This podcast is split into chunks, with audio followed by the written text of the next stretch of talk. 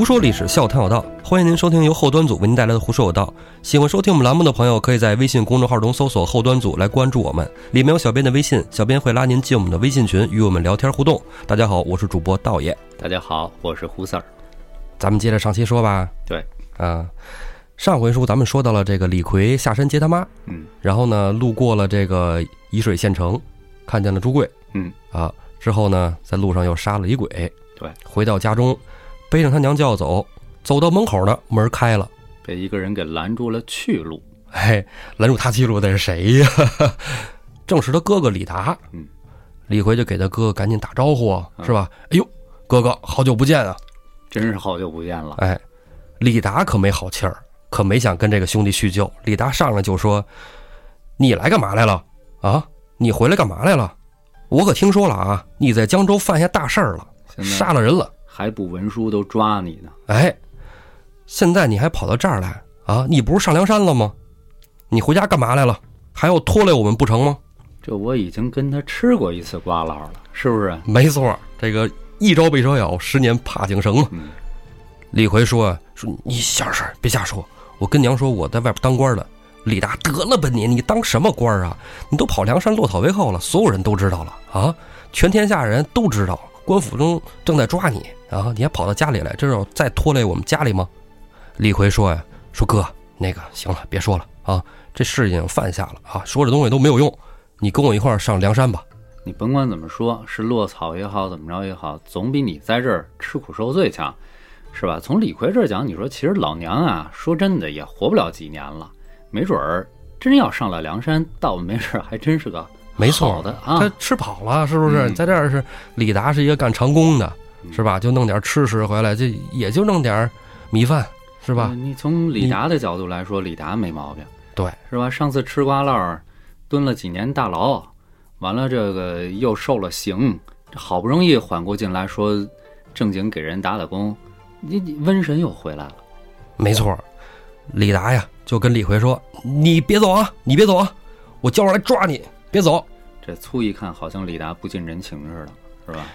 对，你这李达呀，你说其实他想让李逵把他娘放下来，显然他跟李逵说了也没有用，李逵也不会听他的。他要是想拦住李逵，他也没那个能耐呀，只能回去叫人了。李逵一看这样，你不是走了吗？你前脚走，我后脚就颠了，我跑得也快，你撵不上我，背着他他娘就从家出来了。赶紧跑，哎，赶紧跑！嗯，这叫一走了之啊。李逵翻山越岭的就背着他娘走啊。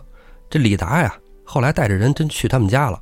进家门一看，李逵已经不在了，他娘已经不在了，床上放着五十两白银。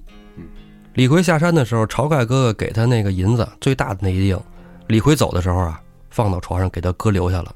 李逵心想，我哥这辈子估计都没见过这么大的银子，这一定给我哥留下了，这一辈子他也够吃够喝了。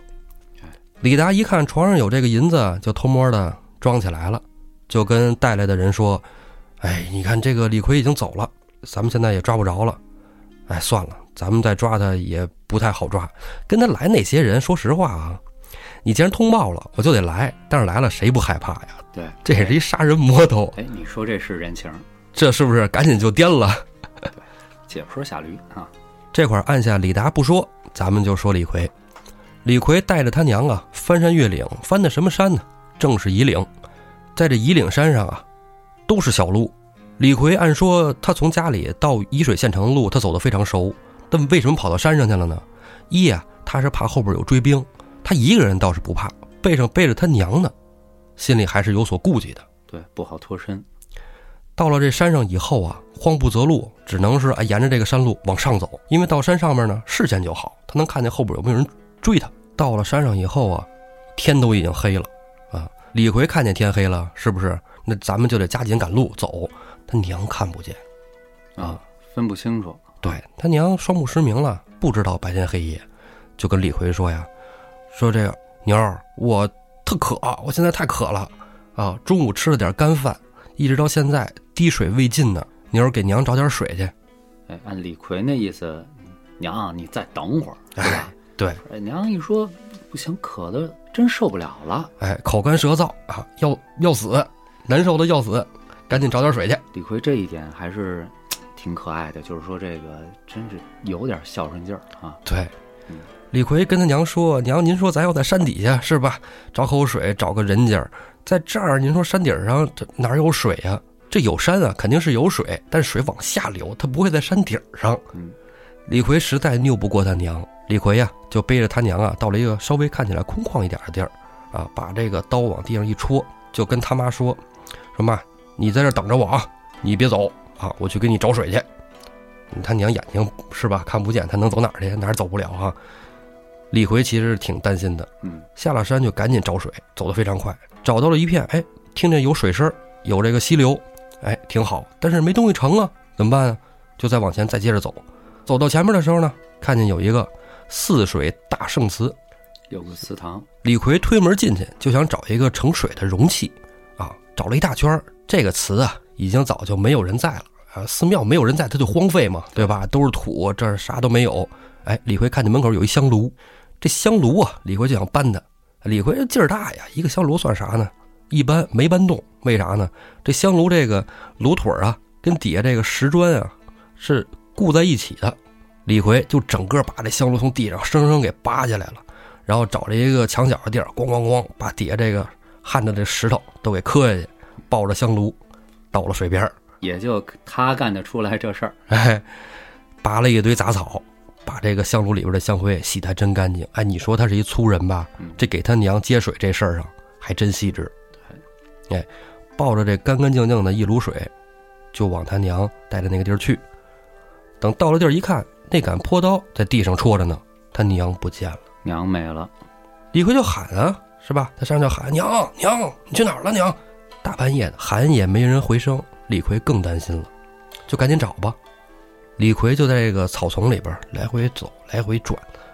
后来突然他看见一地儿，哎，这地儿感觉有个洞嗯，啊，这是一个山洞吧？就往那山洞地儿，黑不溜秋嘛，看不见，摸着黑儿往前走。哎，走近了一看，真是山洞，把扑刀往地上一戳，就往洞里去了。李逵就觉得这事儿要不好，啊，这有山洞，估计是有猛兽。走到洞里一看，果不其然，两只幼虎正在撕扯一条人腿。往地上的衣服一看，正是他娘穿的衣服。这真是挺惨的。这个人间惨剧啊！对，李逵抄出腰刀来，大喝一声：“畜生，你敢吃我娘！我今儿劈了你们！”一刀一个，两个幼虎崽子全砍死了。嗯，李逵莽撞，但不是傻子。虽然说这个时候他被这个复仇的这个情绪啊冲昏了头脑，但是他依然很清醒。两个虎崽子是不会把他娘拖这么远的。嗯，肯定是有大老虎。哎啊，，有大老虎。从这个洞里边正要往出走呢，李逵就觉得不对，外边有动静。果不其然，一只大老虎进来了。这大虎也觉得不对，里边没有小虎崽子叫声。嗯，你说这人啊，咱就不说动物，那小孩儿知道自己爹妈回来了，孩子都会叫唤。我估计这动物它也会叫唤这个人大老虎一走进洞口，应该就闻见李逵味儿了。啊。这动物的嗅觉非常灵敏哈。对，哎，这大老虎往洞里扑是不可能，它洞里它也蹦不起来，怎么扑啊？是吧？这虎啊，咱武松打虎那时候是不是？三招啊，哎，三招，这直接就是第三招上，拿尾巴剪，啊，拿尾巴往洞里探。李逵心说话：“我他妈等的就是你呀！”抄出腰刀来，直接一刀就从这虎屁股捅进去了。啊！哈，哎你说这使的劲儿得有多大？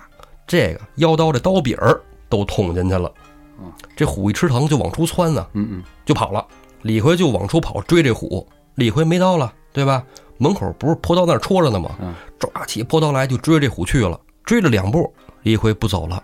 为什么不走了？突然一阵恶风袭来，这回这公老虎来了，刚才那是只母老虎。哎，刚才那是母的，马上公的就来了。云从龙，风从虎啊，恶风不善，必有吊睛白额大虫。李逵猜的一点儿都没错。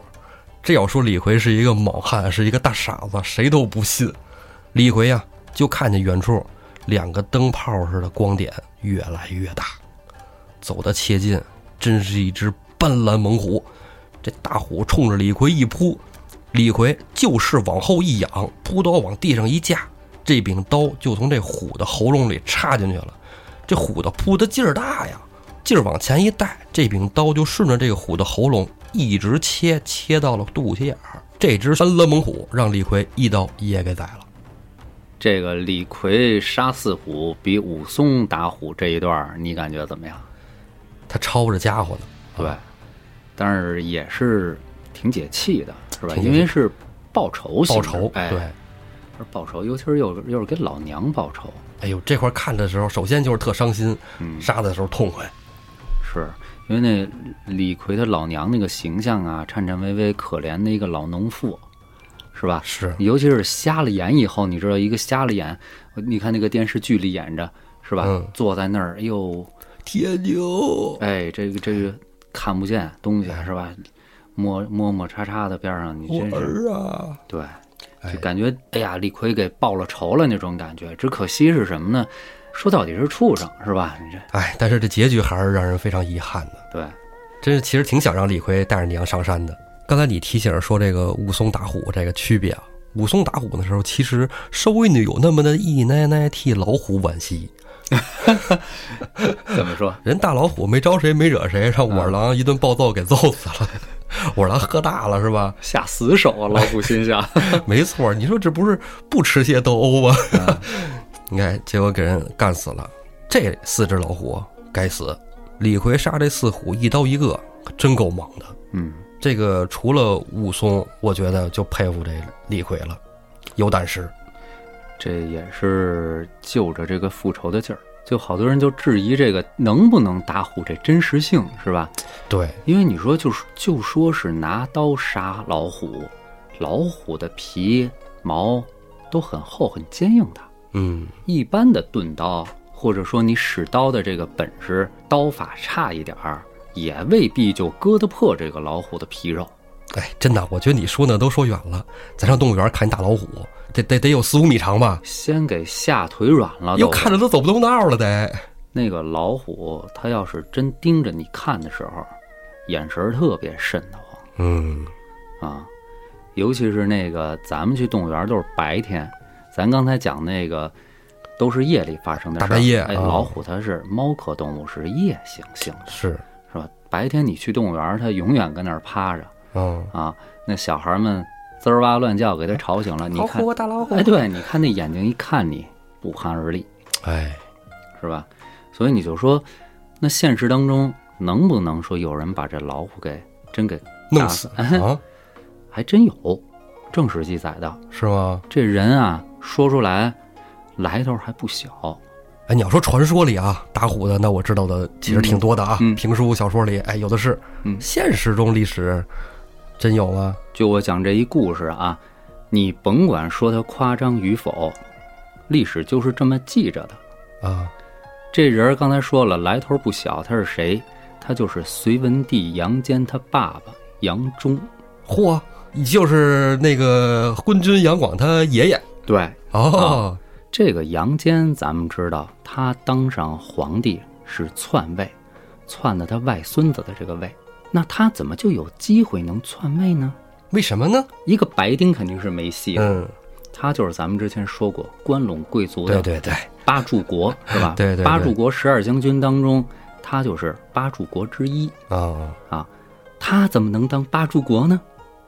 因为他爸是八柱国，对，这都是世袭罔替嘛。他爸就是我刚才说的那个杨忠。哦，这个杨忠啊，他爸可就不是八柱国了。啊、杨忠啊，这个人啊，年轻的时候啊，好游山玩水，到处去，咱这么说，行万里路，哦，哎，去开拓自己的事业。那时候不是也挺乱世的吗？打仗西魏嘛，西魏八柱国嘛，是吧？这个是南北朝时候的事儿。南北朝时啊，啊，有那么一年呢，这个杨忠啊，他就去山东那边玩儿。哦，旅游去了。这个时候，南朝是什么时候呢？南梁政权，萧梁政权，哦哦哦，萧家，哎，哎，萧衍的时候，这个你知道南朝吧？虽然到了南梁的时候已经挺示威的了，嗯，但是他为了标榜自己是正统，嗯，他总得象征性的北伐，哦，是？吧？隔几十年，南朝就得北伐一次。对，北伐呢，他又干不过人家北魏，那肯定是他打不过呀，是吧？嗯，结果呢，那年打到山东去，假模假式呢抓了点人回来，把就把这个山东游客杨忠给抓回来了。啊，过去旅游让给逮了。对，过去旅游让人给逮了。啊，逮了以后呢，在南朝干嘛呀？当兵，哦，当兵，从容了。哎，从容了。结果呢，这个咱们知道，北方啊，其实是鲜卑的政权北魏，对对对，南方倒是有好多这个汉族的精英，是吧？到了这个南朝来，对，衣冠南渡的时候，之后就陆陆续续的。杨忠呢，他其实是一个有一定鲜卑化的这么一个汉族人。他到了这个汉族文化圈以后呢，反而呢结交了很多好朋友。哦，语言无障碍。有一年呢，这个南朝又假模假式北伐，啊，杨忠呢总算得以回归故土，他跟着去了，就跑了呗。啊，换你你不跑吧，是吧？没毛病，没毛病。就跑了。嗯，跑了以后呢，就回到了北方，跟随了当时的一个朝廷重臣独孤信哦啊，，也是八柱国之一。啊独孤鲜卑姓氏啊。哎，对。但是呢，这个独孤信虽然他是八柱国之一，他是凭借他的三个女儿在历史上留下了浓墨重彩的一笔。哦，独孤三姐妹。哎，独孤三姐妹，独孤哪三姐妹？说到这儿，咱就插一句，是吧？嗯，这个独孤信啊，三个闺女都先后当了皇后。厉害厉害。一个闺女呢，嫁给了这个宇文泰的儿子，宇文泰也是这个八柱国之一，哦后来是这个北周的开国皇帝哦，啊。另外一个闺女呢，嫁给了另外一个八柱国李虎的儿子哦，李炳。李炳啊，对对对，这个之前有一期节目里讲过，这都是这个李广的后人啊。对呀、这个汉朝那个飞将军李广 李虎的孙子是谁呀？啊，李虎渊李渊，嗯，哎，最后一个小闺女就嫁给了杨忠的儿子杨坚，哦也就是哦，那独孤皇后独后，孤皇后。哦，哎杨独孤楼、独孤家楼啊，啊，那杨广他妈啊，对，杨广他妈。嗯，这个杨忠啊，在东魏高欢造反了以后，就追随着独孤信投奔了后来西魏的宇文泰，立下了赫赫战功。独孤信呢，就向宇文泰，当时已经掌了西魏实权的宇文泰，嗯，着力推荐了这个杨忠。宇文泰呢，也很喜欢这个年轻人，嗯啊，于是呢，就组织了一次打猎。咱们知道，古代人打猎既是游玩，又是什么呀？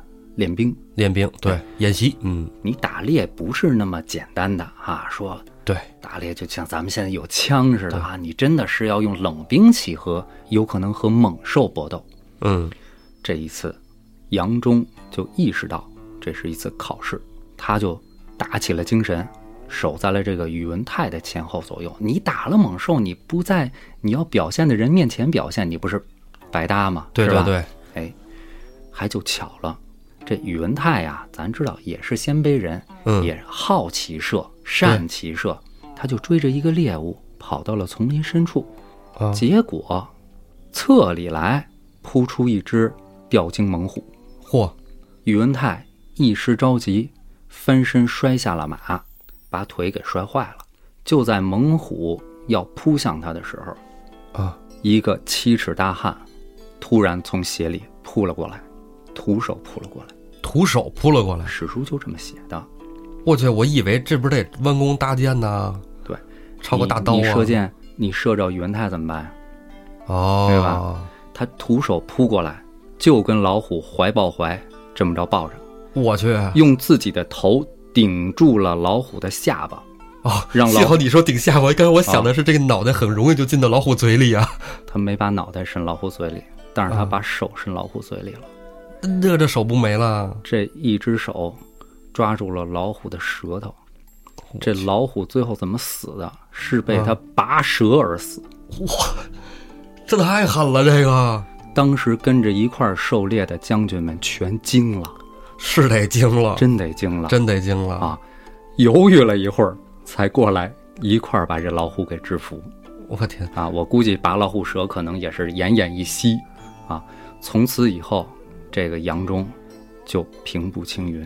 啊这是实打实史书记载的，因为他怎么成的名，怎么起来的，就就是这么起来的啊啊哎呦，不刚你说这个拔舌而死啊，啊！你说到拔舌，我就想起你中午吃牛头宴发的一张牛舌的照片，哎呦我天，你是不是还好你是不是看我吃牛特受不了啊？还好看的是熟的啊。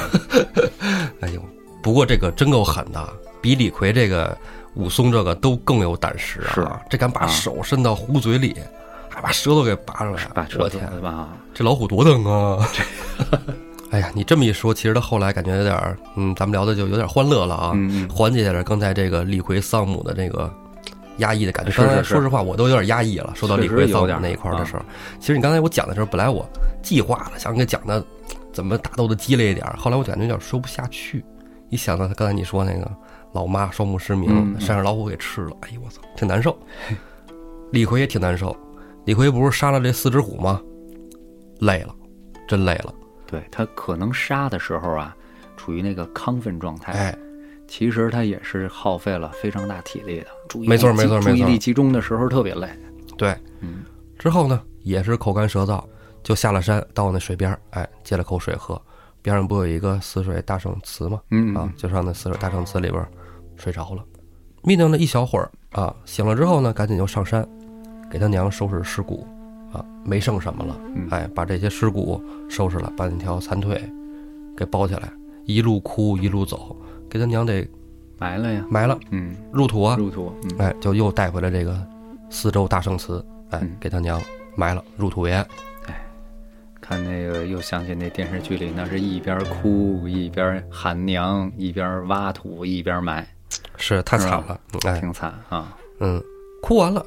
李逵这人啊，其实他怎么说呢，还是相对比较粗犷的一个人。嗯哭完了，伤心完了，娘也埋了，就没事儿了，就准备走了。哎，也没什么好收拾的，是吧？那腰刀呢，也找不着了，对吧？你在虎屁股里头，这这甭拔了，齁恶心的是吧？嗯嗯哎，把衣服立正立正，从泗水大圣祠出来，准备下山。还没走到山脚下呢，突然出了几个猎户。猎户说：“哎，你你这是人是鬼啊？你干嘛的呀？”李逵说：“我是人啊。”嗯，傻呀，看不出来吗？我是人啊。猎户说：“说你是人，这山上有大老虎，你不知道吗？你看见大老虎了吗？”李逵说：“你看见我这一身血了吗？这都是老虎的血，四个老虎都让我给宰了。”猎户说：“啊，你把老虎给宰了？哎呦，我告诉你，你这个牛可吹的可真够大的，这这就把那个武松打虎那一段重新演一遍。哎，基本差不多。但是说说，我跟你说，您别吹了，这个打虎的人啊，除了刚才胡子儿说的那个杨忠，我哎我就听说过李存孝和子路。这块儿。哎，刚才这个你别乐啊，嗯嗯，前面那一句是我编的，后边那一句是原文。李存孝和子路，对，这个李存孝就是，这人啊有大故事，嗯嗯，哎，咱放后边讲。呵，咱先说说子路啊。卖上关子了。哎，这子路一听这名儿，感觉好像很奇怪啊，说姓子吗？子路孔子那学生啊，啊。嗯，你看，对，你看胡四知道七十二贤人之一哈。对他七十二贤人之一，子路是一暴脾气哎，啊。你说孔子的学生有这有这种暴脾气的人吧，也挺奇怪的哈。最后还成为贤者，他是这样，子路怎么就拜孔子为师的呀？他们两个的认识啊，其实是子路欺负孔子来着。啊，是吧？后来孔子给他说服了，舌盾，对，嘴遁，子子路被孔子给说服了，就拜啊孔子为师了，这么回事儿是吗？啊哎，这块儿讲一个子路跟老虎相关的故事。哦既然猎户说了是吧？猎户都知道事儿，咱们也得知道，对对不对？说这子路跟孔子啊，俩人有一天啊，就是说出去溜达啊，哎，对，你看那个书里，子路老是驾着车带着孔子去这国去那国，对对对哎既是司机又是保镖，对知道吧？哎，俩人就爱到处溜达啊。嗯有一天啊，也溜达到一个山坡这儿啊，到山坡这儿呢，这个孔子就跟子路说了我渴了，：“我渴了，对你给我弄点水去。真是啊，真的，真的，真的，他还真是这孔子这渴了。哎，啊子路说：“行，师傅你等着吧，是吧？老师您在这等着，我给你求水去。没画个圈儿，没有，跟跟猪八戒他们叮嘱一下。孔子人家坐那儿非常安静，是吧？嗯非常是吧？凝神静气，闭目养神。子路去吧，是吧圣人？哈，圣人，哎，这个子路呢，就拿着这个什么盆儿啊、碗啊什么的，哎，就往山下走，因为知道山下有一河，看见了啊。这老师渴了，不分地儿，坐着就等水，当徒弟的就去盛水呗。到了河边儿，正要弯腰盛水呢，侧面蹦出一只斑斓猛虎，就这么寸 就这么寸。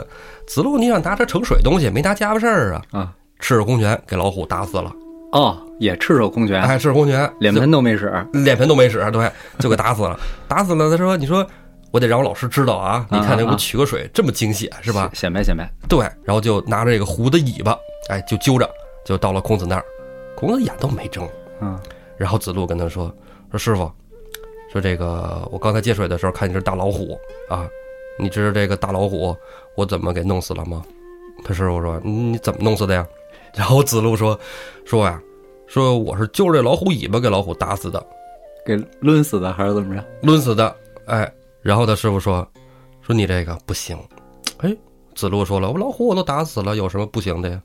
人孔子说了，说呀，上士杀虎，嗯，打虎头；啊中士杀虎，抓虎耳。等会儿啊，上士打虎打虎头，那是武松啊。哎，对，下士打虎，抓虎尾。嚯，子路一听下士，不行，下士有点太跌份了。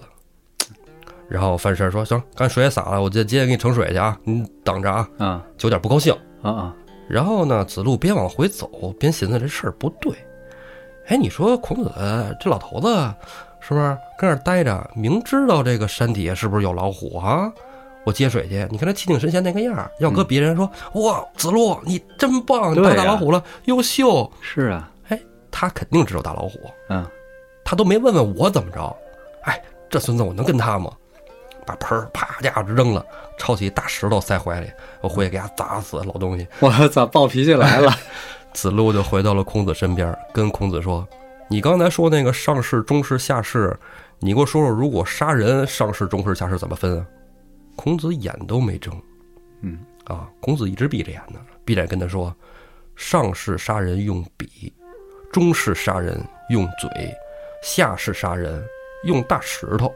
”子路把怀里大石头哗一扔，跪地上，孔子磕头，从此诚心诚意的服了啊，服了 跟随孔子。啊，嘿，故事挺逗哈。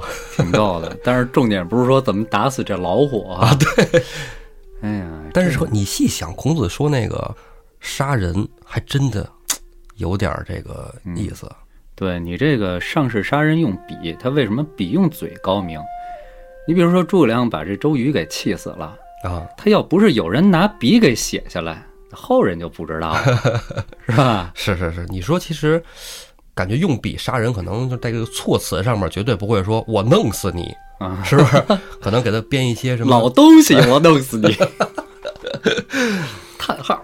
这上士、中士啊，我觉得都得是当大官的嗯嗯，啊。哎，其实中士当个吏也有可能，是吧？嗯但这个下士啊，就是粗鲁人，是吧？指的粗鲁人。子路呢，不想做粗鲁人，嗯就跟随着孔子，哎，当了这个中上人。啊，嗯，后来就传传为七十二贤人嘛，也非常有名啊。但是子路确实最后他七十二贤人，他不是那个入世弟子，对没入了世啊，脾气太暴。对，到后来还是又出仕当官了嘛。啊，当官之后，后来嗯，反正后来他子路的故事也非常多，将来咱们有机会再说。哎，你看子路这故事非说的非常简短，是吧？嗯因为后边要说一个非常有意思的故事，也是我特别喜欢的一个人物，嗯，就是那个李存孝。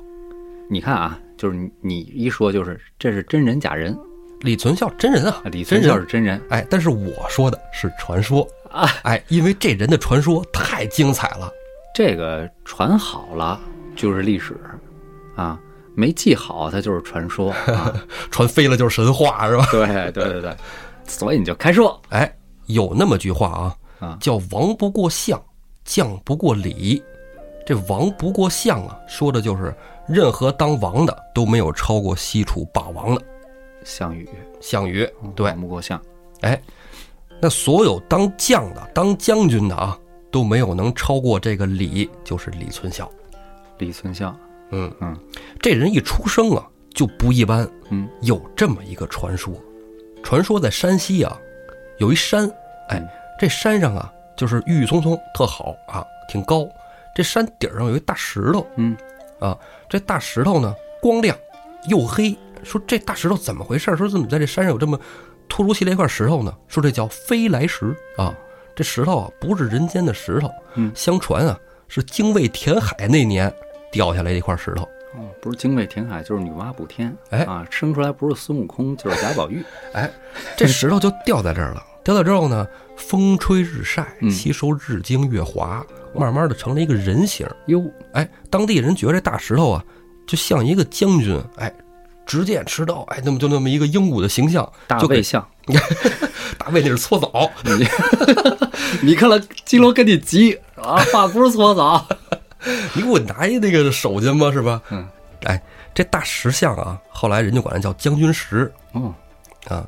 说有一个少女啊，她每天出去采花儿，嗯，有一天到这个山上了，然后看见这个将军像以后啊，外外一下，哎，觉得喜欢，哎，觉得这个将将军石啊，哎呦，太英武了啊，就像这个活灵活现的一个将军一样。他脑海里就脑补这个将军咵把扬鞭征杀，哦，我以为是脑补一下，就是说这儿我要是开发成一个景区是吧？你那个是太商业思路了啊，现代思哎，路。我去雁荡山的时候就那样，晚上一个拉你进去再转一圈，告诉你这是什么，这是什么，是完全靠想象，你知道吗？来继续啊，哎，这少女啊就喜欢上了这块大石头，她就把自己采的这个花儿啊，恋物癖哎，这她是脑补成人了，就不是恋物了啊，啊。好，她把采的这花儿呢，就放在这个将军像这下面了，爱慕的这个将军石啊。刚有将军石、将军像说的有点差啊，啊啊，但它确实是一块石头，哦，它非常像将军嗯。这个女孩就回家了，回家了以后呢，这女孩啊就怀孕了。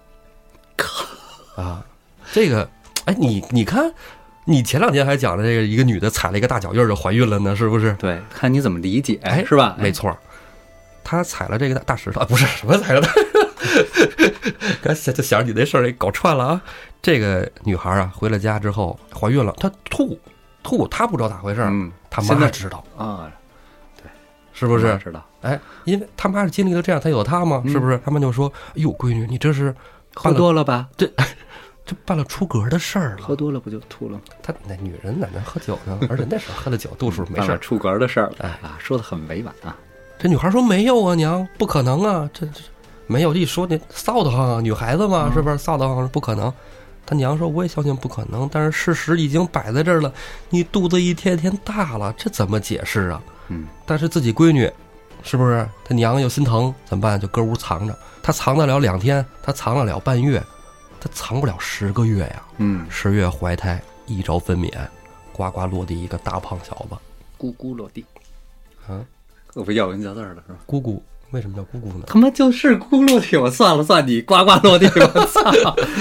呱呱，继续继续来，就生一大胖小子。嗯，这事儿在当地的农村产生了非常的反响。都爱嚼舌根子呗。哎，那个时代，这女人未婚先孕生生子，这这这事儿天塌了。嗯嗯嗯，哎，这家人就觉得，哎呦，太丢人了，这事儿受不了了，这闺女就得轰走。嗯你说，这是可能搁在某些国家，在国家就给烧死了，嗯，是吧？孩子也得弄死。然后这个女孩呢，就被他们家族啊给这个驱逐出来了。后来呢，这个女孩带着这孩子呢，就到处走，到处流浪吧，要要饭是吧？然后呢，给人洗洗涮涮，缝缝补补，哎，也能教养这孩子。这是一个非常普通的小男孩嗯啊。等这孩子四岁的时候，他妈就带他回到了那个山上，嗯到了那个将军石。啊，这个小孩儿就说：“妈，你带我到这儿干嘛来呀？这大石头有什么好看的呀？”然后女孩指着那大石头，跟小男孩说：“这是你爸。”靠！我都憋不住乐。小男孩说：“妈，你是不是傻了？你是不是有病？你编这玩意儿有意思吗？是吧？你还不如说我是垃圾桶捡的呢。”女孩说：“真的，儿子，这是你爸。”小男孩挺生气的，四岁了，懂点事儿了。你净拿着胡话骗我，一拳就砸向那个石像。嗯，四岁小孩有什么劲儿啊？嗯，是吧？一拳碰那石像上，灵光一闪，石像粉粉碎。哦，小宇宙爆发了。哎，这小孩啊，就获得了一股神奇的力量。哦，这小孩有力量之后，但也没闯祸啊，嗯因为跟着他妈妈，是吧？跟着他妈在一起，要饭过日子，给人家缝缝补补，依然这样，没有体现出什么特别之处。虽然偶尔的什么拔拔什么大柳树啊什么的，这个嘿，扳倒个大水牛，这都是很平常啊，司空见我惯、啊。知道了，讲的鲁智深的故事 啊，很有劲儿。哎，你看说半天，这小孩没半天，咱们说他名儿吧？没说呀？他妈给他起了个名儿啊啊，给他起名叫安静思。啊啊安静思，安静寺。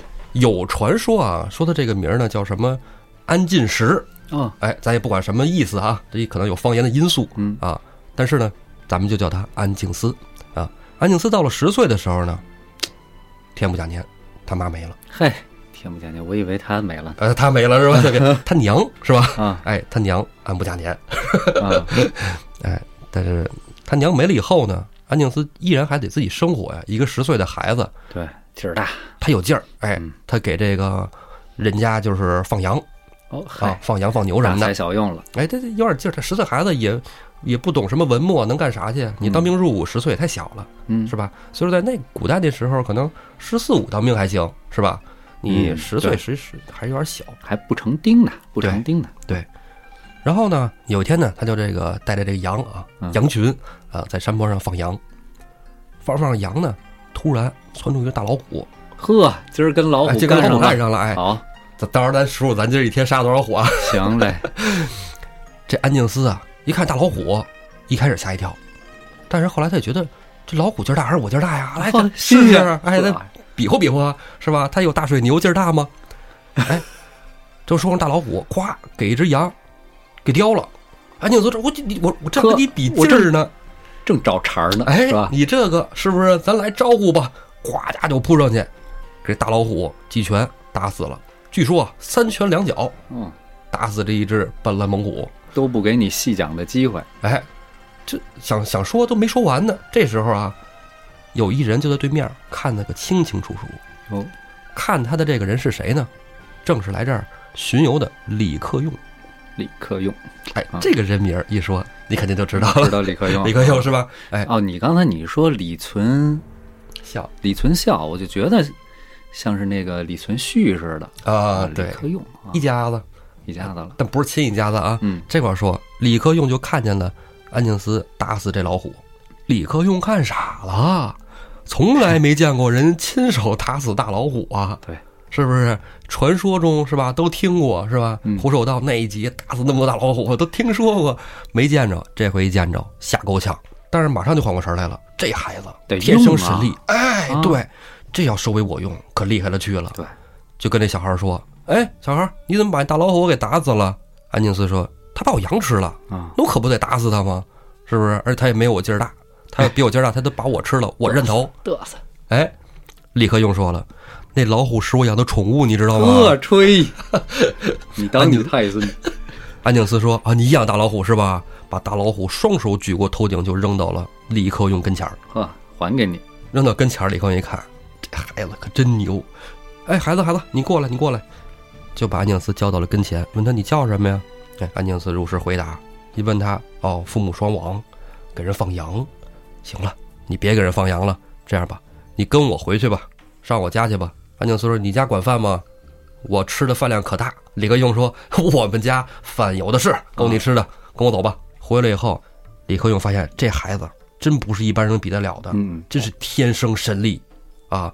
七八个成年人啊，跟他一块儿赤手空拳的，就是那种练武啊。练武，哎啊，都打不过，哦，哎，就是六七个成年军汉打不过啊嗯。这安静思倍儿厉害，李克用后来就收他为明灵义子，当了义子哎，，干儿子啊，哎，赐姓李，给他取了个名字叫李存孝。李存孝。李克用啊，特别好收干儿子，嗯，前面收了十二个干儿子，这第十三个也在后世被人称作十三太保。这十三太保就是他哎，十三太保说的就是他。啊。哎，这李克用这十三太保啊，嗯后来我看了看啊，这这真是历史中真有的啊，嗯这个不是传说，这不是那什么精卫填海啊，啊，这李克用这个十三太保里边啊有汉人嗯，啊，还有其他的少数民族人，少数民族。对，但是更多的更多的人好像都是跟李克用一起的那个沙陀人，李克对李克用就是少数民族。李克用就是这个沙陀哎，沙陀呀，突厥别部嘛，哦，突厥突厥沙。陀啊，对，它是什么叫突厥别部？嗯，咱们一说就突厥别部是吧？嗯，嗯什么多少多少姓的那种，他就是说，突厥咱们都知道，他是隋唐开始的主要的这个这个对对对手的少数民族。对在他之前有东胡，有匈奴，有鲜卑，有柔然，对，后来有女真，有蒙古，对，这稍微有一点历史基础的人都知道，这汉朝主要打的是匈奴，唐朝主要打的是突厥，是吧？我刚才说的那些少数民族呢，它都是起源于咱们东北，都是从那个俄罗斯境内通古斯山过来的。啊，你说那个什么柔然女真什么的，对对对，都都是东啊北的。这些嗯从渔猎民族再到这个游牧民族这么一个状况。但是这个突厥不是，它突厥是在西北，西北新疆那一块儿。哦，丝绸之路以西，哎，早先那个大肉汁，哎，大肉汁啊，现在好像历史说也叫月汁了啊。写字儿写字儿是月汁，对，读出来是大肉汁哎，啊，咱那时候叫说这个大肉支哎是吧就？得叫大肉汁。但是现啊在好像孩子上学，我听说连就是老师孩子说，就是老师叫错了，好像现在也叫这个叫月汁了。哎，不知道，反正就得他就得叫肉。按咱们那时候哎说的比较贴。完了呢，这个突厥呢，它就是起源于西北的这一块儿的少数民族哦，啊。咱们老说什么突厥别部是吧？什么几姓几姓的，这是怎么回事？就是说，这个部落扩张的过程中，击败并且奴役了其他的民族部落，那这些民族部落就成了他当中的一姓或者是一个别部，别部哦，统称就突厥。就是依附于他了是吧？对依附于突厥了。你就比如说后来的蒙古，蒙古嗯本身也就是成吉思汗他们一个黄金家族的这么一个部落。对，他在起来的时候，蒙古高原上当时也不叫蒙古高原哈，当时嗯。有乃蛮、有克烈、有塔塔尔哦，这么多六个部落，对，蒙古只是其中之一。嗯嗯。蒙古把他们都征服了以后，他们就都成了蒙古了。哦。啊，就是这么一个概念。这个沙陀族就是突厥的，被突厥奴役的、征服的一支哦，啊，那这沙陀族其实，在那个时候，李克用那时候就挺厉害的了，挺厉害的。他依附于这个李唐了嘛。对他这个李克用啊，你一听他姓李，嗯少数民族姓李是怎么着？嗯肯定是次姓。嗯，李克用他爸呀，我要是没记错，应该是姓朱爷。朱爷，哎，对，朱爷，就写出来就是朱邪，邪恶的邪。对，因啊为是怎么说？说是生在，反正就是个山坳里，说有说说生在什么鸟巢里的，我记得说哦就是就是孤儿，哦，然后吃百家饭。就那个时候不是管爸爸就叫阿爷嘛？阿爷，哎，所以就是说有好多爸爸吃百家饭。哦，朱爷啊，诸多阿爷，嚯，诸多阿爷就是就是，他就姓这个。后来呢，俄俄俄传呢，就是写成了这个朱红色的朱，是吧？哦邪恶的邪，毒爷啊，朱爷，朱爷赤心就是李克用他爸。所以李克用，李克用本身也应该姓这个朱爷。后来他投了唐，投了唐呢，赐姓李，哦，赐了个名儿克用。哎，一说姓李，李白你知道吗？啊，李白啊，李白虽然不是次姓啊，但是他其实也是，据说是少数民族，是吧？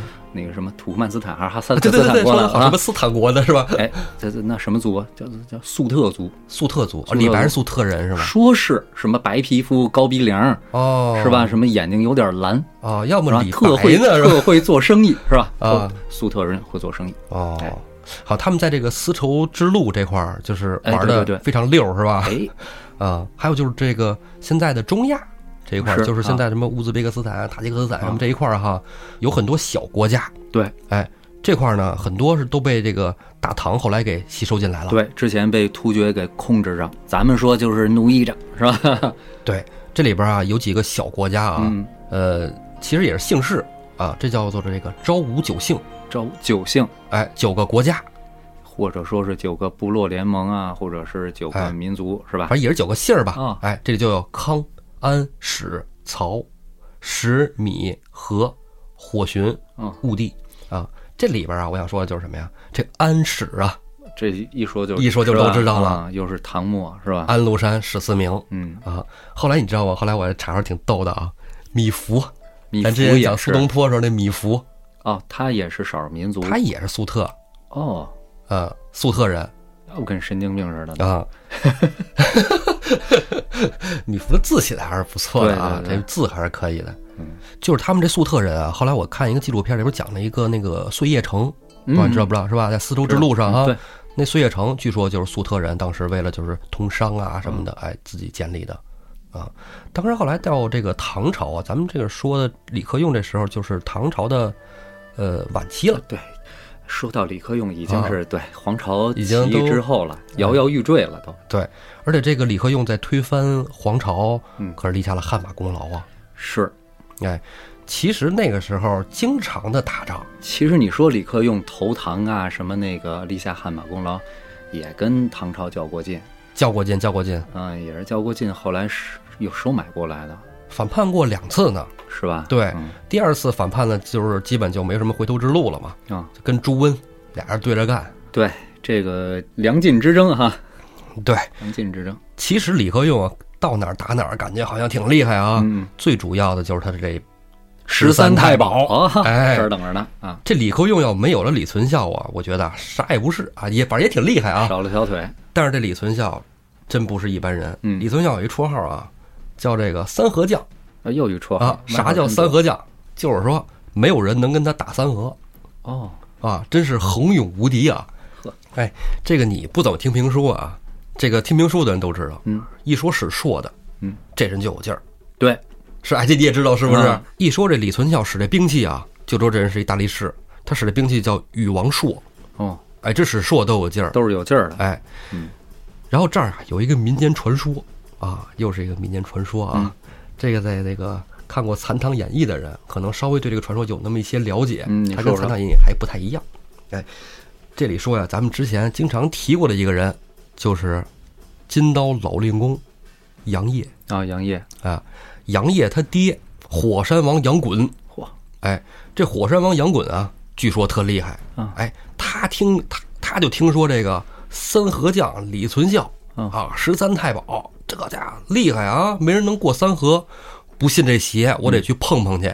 确实是一个时代的人，哎嗯，这杨衮啊，就找到了李克用，哎，说这个呃伯伯，这个你你让这个你这个十三太保啊，李存孝出来，我们斗斗。哎，为什么他能找到李克用啊？啊据说啊，这个杨衮的父亲啊叫杨慧，嗯也叫金刀杨慧，嗯，生前啊跟李克用好朋友兄弟哦，啊。杨衮通过这么关系，就说你看我是杨惠他儿子啊，我想跟你儿子比个武。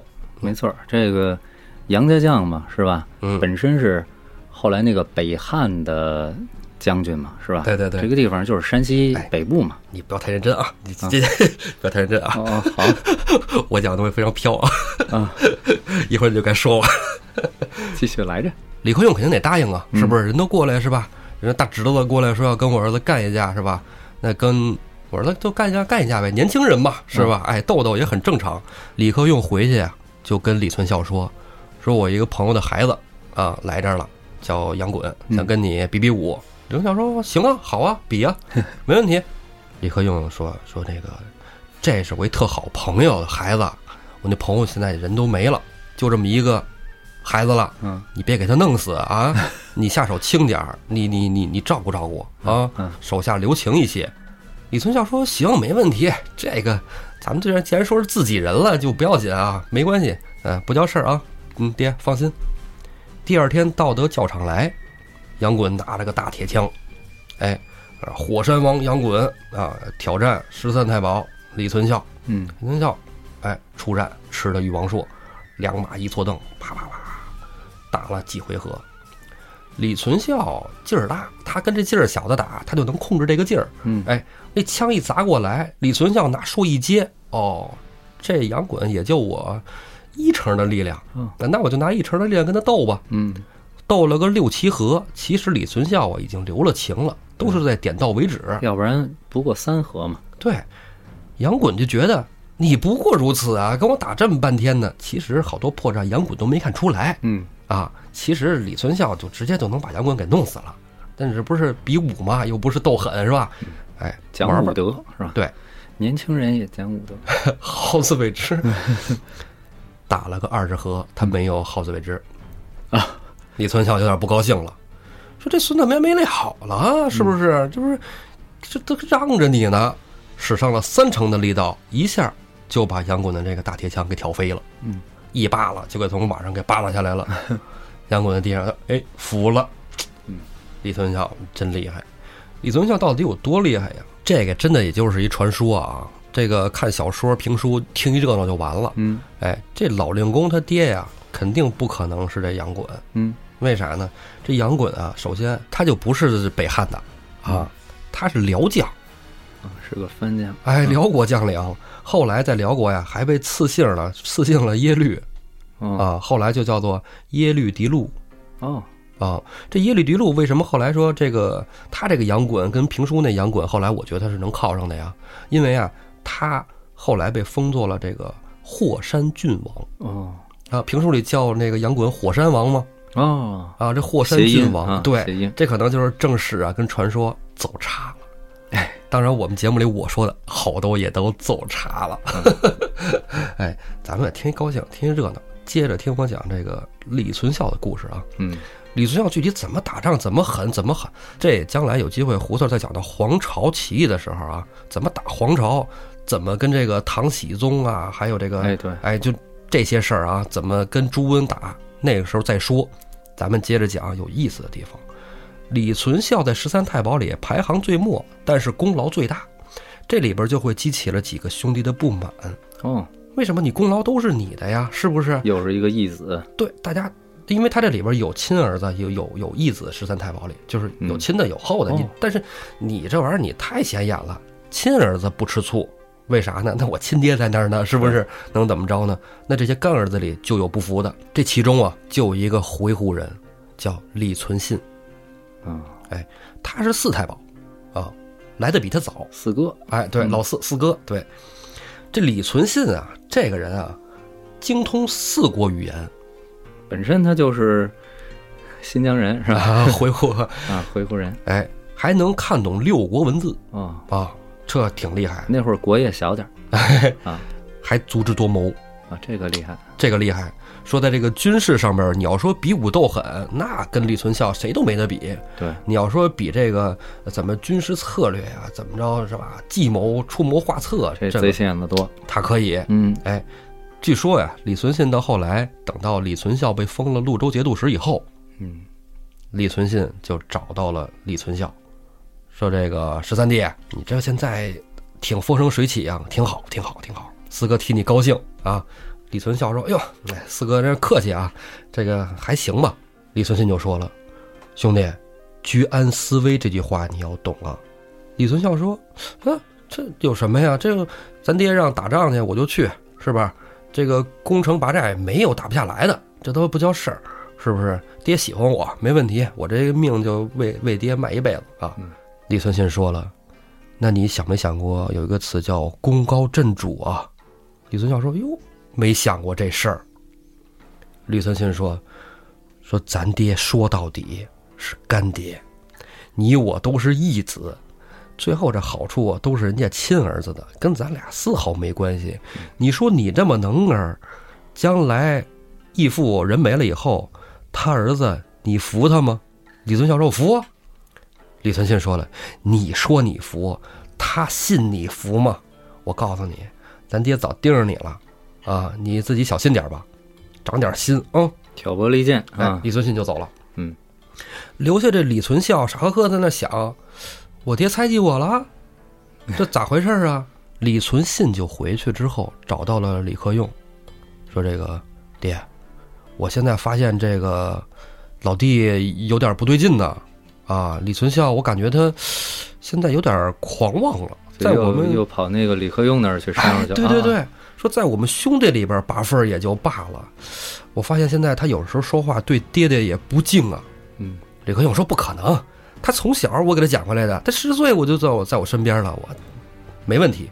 李存信回去假造了好几封书信，嗯，哎，就是假造的这个李存孝与朱温嗯。通信。啊，啊，还有其他几个节度使，嗯。哎，通信往来。这信是假的，但你别忘了，这李存信他就这点能耐呀，这文笔好啊，是吧？写的都是李存孝的口吻，回信也都是那些大官的头面人物的态度口吻。拿到李克用那儿，李克用一看，嚯，这这这这不可能啊！这小子我待他不薄啊，他真是烦我了。正说着，这李存孝不是想来见李克用吗？嗯，是不是？李克用一生气不见。结果这一下心重了，哎，这里具体是李克用不见，还是这李存信出去传的话说爹不见你？这都不好说呀。对，李存孝回去了以后，就发现这事儿不对呀，就赶紧写信给这个唐朝的皇帝，因为他没什么主心骨。如果他干爹这李克用不罩着他了，没人罩着他了，他就只能投奔大唐了。因为这时候李克用反了嘛。嗯。然后他就给这个大唐写信，因为为什么呢？他拿的俸禄是这个节度使，是大唐的俸禄，哎，所以他说他还是得找一个能庇护他的地方，他就投了唐了。但转投唐了，这李克用说不出什么来。嗯。为什么呢？因为这很正常，因为现在这李克用他本身也是唐朝的这个晋王啊，对吧？对，哎，他说不出什么来。但是李存孝犯了个傻，犯傻犯在哪儿了呢？就是李存孝给他出了一个主意，说你不能这么着一个人光杆司令，你得跟你周边的人搞好关系，是吧？你现在是节度使了，你也是一阵诸侯了，你得走点脑子。不是四哥说你傻，四哥教你怎么做人，其实就是想让他在。结交结交朋党，哎，他这个真的结交的朋党，你说结交的都是你这一系的也行。那些节度使里边有好几个都是人李克用的子弟，这些书信可就都是真的了。这个信儿再传到李克用那儿，李克用就不干了。那你这玩意儿是不是？我跟朱温对着干，你给朱温写信啥意思呀？这吃里扒外了。对啊，干他！直接李克用就带着大军来围剿了李存孝。李克用带兵都到李存孝城下了。李存孝城池高垒，哎，李克用就就说这个你在城里边，我围着你打，我就不信打不下来你。嗯，李存孝你再忙，你出城，你出城你不就是一个人出城吗？对吧？我们这弯弓搭箭，一片弓箭手，把你怎么也给射射成个刺猬。您毕竟不是亲儿子嘛。对，两边正对垒呢，李克用那边呢就盖上这个土城了。嗯，为什么他他也不能说露天的在这围围着你，对吧？嗯，就盖城。李存孝想出城打，这时候李存信派了个人来，跟他说：“说你知道咱爹在那儿盖城呢吗？啥意思吗？”李存孝说：“啥意思呀？盖城之后咱们就该对打了吗？”不是，李克用你还不知道，他盖完城之后，这里那边要是有你这样一人，他就敢打。你你现在在他对面呢，他就颠了，盖上城他就跑了。那时候等他跑了，你再打，也省得伤了父子和气，将来不好面对。李存孝又听了这话了，哎，等城盖好了之后，杀出城去，人都盖好城了，你杀出城去能好使啊？显然不好使，兵败给打回来了。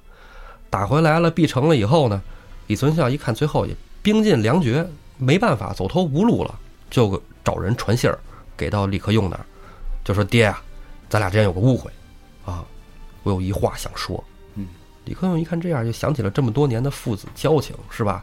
你这个毕竟也这么些年，小孩看着长起来的，就说行吧？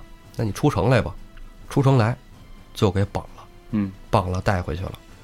带回去以后呢，因为毕竟这是反叛之罪啊，你已经两军对垒了，你再有父子亲情什么的，这个也不好使了。因为反叛罪在什么时候都是不可容忍的，尤其你别说这种诸侯了，你在皇家里边，不也一样吗？亲儿子、亲叔、亲太太，该杀也得杀呀。李存孝就被判了死刑，而且还是极刑车裂，就是五马分尸啊。话说行刑这天呢，其他的十一个太保啊，就不去了。为什么呢？李存孝平时反正也挺兄弟之间处的还行，就是还可以。但是呢，你这最后一面我就不想看，不想看，死的有点惨啊，都不去了，没法面对。那谁去执行呢？李存信站出来了，说：“爹。”让我来吧，而且我有话跟小弟说。小弟呀，走了个弯路，但是呢，这是没办法。爹让我去吧，啊，行吧，你去吧。李存信等到了李存孝跟前儿啊，因为他五马分尸，先在地上躺着嘛，是吧？手腿脑袋不都拴上绳子吗？在那拴着呢。李存信说：“兄弟，说今天就是你最后一天了，你要上路了。”李存孝说：“都是你给我挑的。”嗯。我现在不傻，我现在明白了，想明白了，但是已经晚了，都是你挑。如果不是你，我啥事没有。但今天已经走到这一步了，算了，没什么好说的，就行行吧。李存信说：“好吧，那就这样啊，行行。”这五匹马呀，就往各自的方向奔去，绳子空蹬直了。结果这李存孝劲儿大，没死。那五匹马前蹄儿腾空，嗯，吱呀呀乱蹦，这马就不能往前再走一步了。为什么呢？这么多年征战啊，这李存孝啊，已经有那种条件反射了。一有外力，他就使劲儿，一使劲儿，五匹马就拉不回来。据说啊，这个时候，天上一朵金光闪过，降下来一个金甲战神。嗯，哎，金甲战神指着李存孝说：“你该给我归天上了，你是天上玄铁之石，受日精月华，化成了人形，啊，就那块儿来到了人啊世。对，你该跟我回天上了。我刚才我就一直憋着想问你，讲的跟真事儿似的，闹半天还是传说。是这个，就是真事儿留给你。我就我就知道你没兴趣看这么细的历史，那段太乱，那段太乱了，那可不嘛。不亚于五胡乱华。是了，是哎，将来再说。金甲神人跟李存孝说完了以后，就回到了天上。李存孝这会儿心里有主心骨了。哦，这么回事儿，我是原来是下界历劫来了啊！你既然是这样的话，行了，我就跟人出个主意吧，就把行刑人李存信叫过来了。四哥，我告诉你，你就是这样想杀我，你别说五匹马了，你弄到一百匹马、五百匹马来也杀不死我。我告诉你，你把我手筋挑了，拿锤子把我的膝盖骨砸碎，就能行刑了。李存信说：“哦，原来是这么回事啊，那好办，行，没问题啊。四哥送你最后一程，就找人挑了李存孝的手筋，砸碎了李存孝的膝盖骨，李存孝车裂而死。嗯，这个故事就讲完了，嗯，是不是有点扯？也扯倒是扯不，然后怎么说呢？行，那你就不要，啊，那你就不用再喷我了哈。其实是这样的，这个李存孝呢，他本身也是沙陀人，嗯啊，他不是什么石头缝里蹦出来的啊，也不是说他妈摸了一下大石头就怀孕了啊，他就是沙陀人。然后，但是也确确实实是李克用的这个一员大将啊，对十三太保啊，第十三个义子啊，怎么征战沙场啊，这些都没毛病。虽然说称作三合将呢，可能有点夸张，但是他确实好像是横勇无敌啊。嗯，因为李克用本身就是很善用兵，他的儿子正经的这个嫡子啊，也就是后来他这个晋王的接位人李存勖，啊，更是英勇无敌哦，啊。刚才道爷讲的这个故事啊，可能就是一直喜欢历史的，可能应该知道朱温呐、李克用啊，他们到底是，嗯，其实相对来说还是偏冷，是吧？偏冷角儿。对。但是对这个喜欢评书的朋友肯定就不陌生了，这个就是唐末黄巢起义之后动摇了唐国的这个国本，是吧？对对对，完了，这个朱温呢就叛变，废掉了这个唐代的末代皇帝，啊，哦，建立了这个梁对，啊，建立这个梁朝。但是呢，唐朝的这个众将啊，晋王李克用，并没有归附于朱温，始终是这个和这个梁呢保持着一个并立而竞争的关系。嗯在李克用死之前，比较有名的，他给了他儿子李存勖，嫡子的李存勖三支箭啊，并且留下了三个遗命。这一支箭指的就是你要杀掉朱温，啊，我与朱温之间的不共戴天，无需多言。